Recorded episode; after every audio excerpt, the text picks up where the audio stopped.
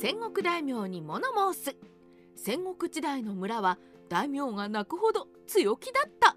戦国時代は戦乱の時代であることからどうしても武力を持つ戦国大名に注目が集まりまるで戦国大名同士の勢力争いが社会を動かしているように見えます。しかし実際には戦国大名でもいえ戦国大名だからこそ命令を押し付けられない強力な存在がありました。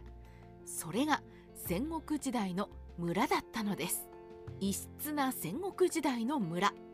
私たちは村というと人口密度が少ないのどかな田舎をイメージしますが戦国時代の村は現在のイメージとは明らかに異なりました。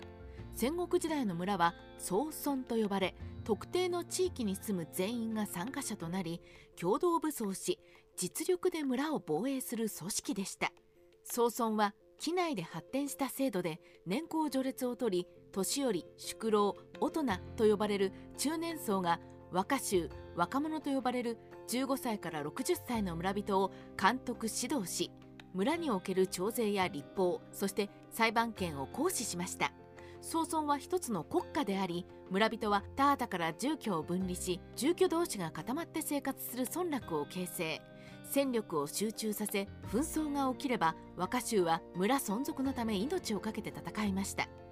中世では刀狩りのようなことが行われていないので農民であってもごく普通に台頭し弓や槍を保有していたので紛争はすぐに死人が出る大惨事に発展します。ここで総村が戦う相手は主に利害が対立する別の総村です。村同士の利害が対立することを総論と言いますが紛争の種は水利権燃料を取るための山林の所有権商業権など数限りなく存在しました。どうして宋が誕生した？ではどうして宋が誕生したかについて簡単に説明します。宋が出現する前機内の人々は貴族や自社が所有する荘園か国有地である公領かのいずれかの土地に住んでいて軍事や豪事保持という公領の支配者や多度と呼ばれる有名な百姓荘園の管理者である商館の下に従属して税を払っていました。この時代荘園や公領の居住地は固まって存在せずに広い領域にモザイク状にさまざまな職業の人がバラバラに住んでいたようです。しかし鎌倉時代中期に入り鎌倉幕府の支配が機内に及ぶようになると関東から持統になった御家人が荘園公領に関係なく入り込み持統受けと呼ばれる年貢の徴収者になりもともと存在した軍事や豪事保持召喚の勢力が弱まることになります。この混乱の中で指導者が不在になった荘園の村人は横暴な持統からの搾取を免れるために団結し水利配分や水路道路の修築や境界紛争戦乱や盗賊からの自衛のため一つの土地に固まって住むようになります。政情不安に加え中世は気候変動により地震台風干ばつ長雨疫病のフルコースが何度も日本を襲い毎年のように飢餓が発生し個人が生きていくのが難しい状態でした。総村は村存続のため構成員すべてが試験を捨てる鉄の掟を結んだ団体で総員という意味の僧と呼ばれるようになったのです。宋は共同体の自衛と存続を目的にした組織なので南北朝時代を経て室町時代から応仁の乱と社会が乱れて混沌としてくると機内から日本各地に広がっていくことになります。報復の連鎖。総村同士の紛争が激化するポイントは村の構成員に戦死者が出た時です。宋は乱世を乗り切るために村人が試験を捨て命がけで宋に尽くすことで成立していましたから村に死者が出て敵に死者が出ないということを許しません。こうして戦死者が出た時から紛争は激しさを増します。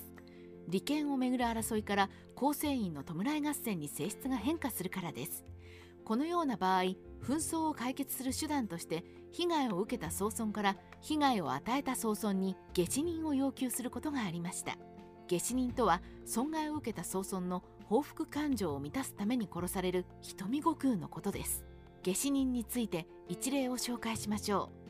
う。千葉県市川市にあった小金領大野という土地は原武前の神の所領でしたがその中の西村という総村だけが飛び地で妙見者の領地でした。理由は不明ですがこの西村に豊前の神家来の石手の弟という人物が百姓を大勢引き連れて押し込んできました。西村でも応戦し喧嘩騒動になり西村の百姓が石手の弟を棒で打ち弟は倒れます。大野の百姓は石手の弟が死んだと思い込み逆上。報復として島田という西村の百姓を棒で撃ち殺しました。これで騒動は収まったのですがやがて石手の弟は生きていたことが妙見者の領主半角に知られます。半角は激怒しみこしを大野の豊前寺に立て仏罰を下すぞと大野方を威嚇。石手の弟を下手人として差し出すように強行に迫りました。恐れた大野方は石手弟に縄を打ち差し出し半角は石手の弟を連行して途中で首を切り矛に貫いて晒し首にし報復を遂げます。当事者ではない半角が強行に下手人を要求したのは西村から頼まれたからでありそれに応じないと西村が半角を見限り妙見者の支配から抜けることを恐れたからです。このような実力行使当たり前の総尊が相手が戦国大名だからといっておとなしく従うのはありえないことでした。宋と戦国大名の関係。宋は侮れない武力を保有していましたが単独の力だけで乱世を渡ることができないことも知っていて戦国大名の支配下に入り年貢を支払う代わりに村が存続できるように便宜を求めることがありました。宋が戦国大名の支配下に入ると差し出しと呼ばれる年貢支払いの明細書を提出します。大名側は差し出しの内容に基づき宋との間で負担額などの交渉を開始し新たな負担額を決定していきました。この際大名側の部下が現地を視察して新しく負担額を設定することがありこの作業を検知と言います。ただこれは後の対抗検知とは違い大名が勝手に村内を歩き回り隠し田を見つけるとかそういう実力行使ではなくあくまで村の協力のもとで行われました。こうして算出された負担額を村高といい大抵収穫前の夏か収穫後の冬にかけて決定されました。ただし村高通りに年貢が徴収されるわけではなく詫び事とと呼ばれる村からの年貢の減免要請が入ります。詫び事には災害による田畑の被害や合戦により借りたろう石を受けた田畑の年貢の減免村人が土地を捨てて逃げた荒れ地などの年貢免除など細かい要請があり大名側でも要求を飲むかどうかで交渉し村と大名の双方が完全合意して初めて村は請負の一札という誓約書を大名に提出。大名は検地書き出しと呼ばれる納税通知書を村に出しました。この年貢額をめぐる交渉は揉めることもしばしばで交渉成立まで数ヶ月かかることもありました。検地書き出しは村だけでなく戦国大名も拘束する総務契約で村には年貢を完納する義務があると同時に戦国大名も検地書き出し以上の年貢を請求できませんでした。曹操は戦国大名相手でもこうしてしたたかに渡り合ったのです。そうなんだ。信玄と氏康を隠居させた村人。共に関東の戦国大名だった武田信玄と北条氏康ですが2人は隠居した年まで1559年と同じです。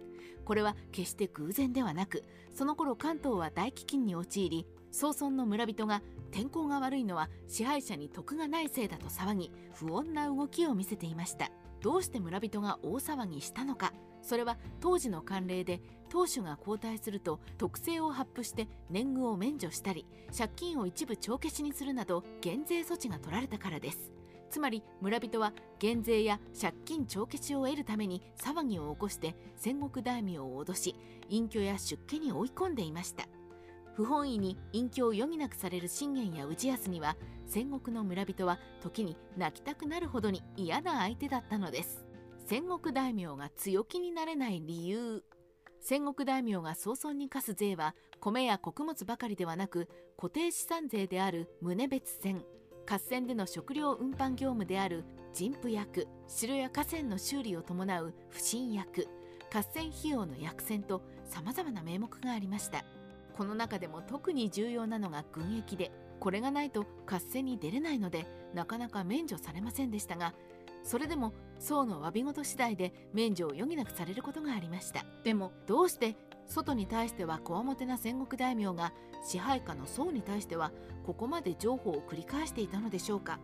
それは戦国時代には農民が逃げてしまう調産がストライキの有効な手段になっていて戦国大名が年貢を重くしようものならそうでは全員で村を逃げてあらかじめ用意していた砦に籠城し年貢の減免を求めたりしていましたそれでも戦国大名が交渉に応じない場合には宋は大名を見限って契約を解除し別の戦国大名や黒人領主の支配下に入ってしまい大名の財政にダメージを与えたのです。当時は農民が田畑を捨て逃げるのは日常茶飯事でどの両国でも人不足でした。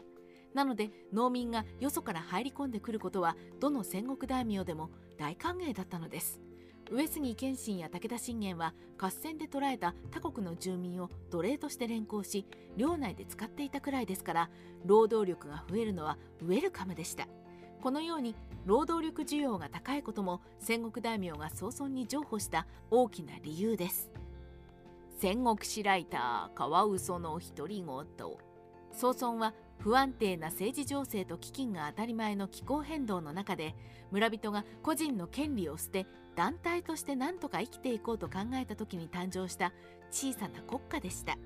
そのため村を存続させようといかなる犠牲も正しいとして構成員が命を投げ出して奮戦したので指し物喧嘩慣れした戦国大名も妥協することが少なくなかったのです。